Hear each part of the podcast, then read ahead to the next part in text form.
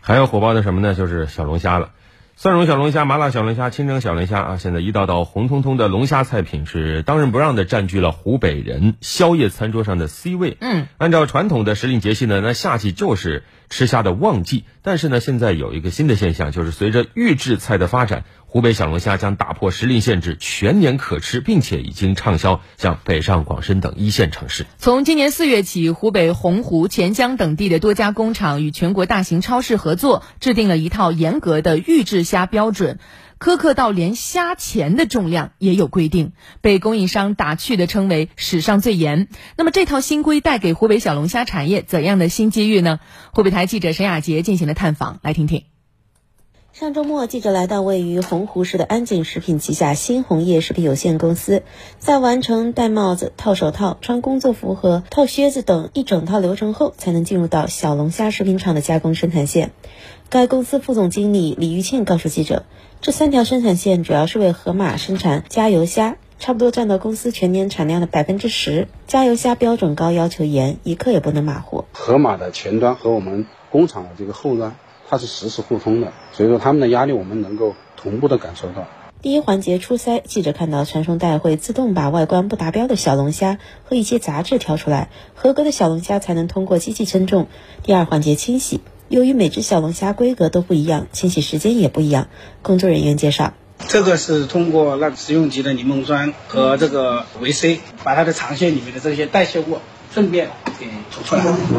柠檬酸主要是来酸化掉虾子表面的这些污垢，我们坚决是杜绝用这个洗虾粉。记者注意到，随后的清洗、蒸煮、浸泡、摆盘、加酱料，包括封包、称重等流程，都有着相应的生产标准，其中包括十五个环节、三十四个参数，工人需要用两个小时完成。李玉庆表示，严格生产要求的背后，也促使工厂不断的提升管理和品控能力。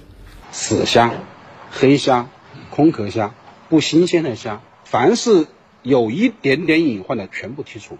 对整个新红业，不管是从生产到工艺，到我们的品控、我们的现场管理各个方面，啊，甚至包括我们物流配送体系，都是有很大的提升。核心因素就是因为这一个盒马的要求会比较严格。标准之下，动态的小龙虾市场在预制菜领域实现了稳定的发展。记者了解到，小龙虾这类预制菜走进商超后，受到了广大消费者的喜爱。盒马先生采购端的工作人员叶小兰告诉记者，市场上预制菜的火热带动了团队对小龙虾品类的思考。湖北加油虾就是在这样的背景下出炉的，一经上市就深受全国消费者的喜爱。今年夏天已经成为该超市最火的单品之一。叶小兰。那从销售端来看的话，今年我们整体全国同比大概增长了百分之两百加。老牌网红依然老当益壮。根据近日发布的《中国小龙虾产业报告（二零二二）》显示，我国小龙虾的总产值超过了四千二百亿元，同比增长百分之二十二点四三，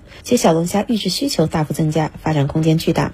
据二零二一年财报显示，安锦食品预制菜业务营收同比增长百分之一百一十二点四一，旗下新鸿业小龙虾制品的增量也是预制菜业务营收大涨的主要原因之一。李玉庆说，今年他们的小龙虾预制菜较去年同期又上涨了百分之三十，最多的一天发盒马发了十五条车，如果按毛重算的话，就三百多，一天三百多。今年夏天，盒马再次一口气从湖北多地采购了八千吨小龙虾，加工成预制菜销往全国各地的门店。预制菜产业链的发展，让小龙虾从季节性的生鲜农产品发展成为全年的长红品，也让湖北的小龙虾产业迅速攀升至千亿产值，占据我国小龙虾产业半壁江山。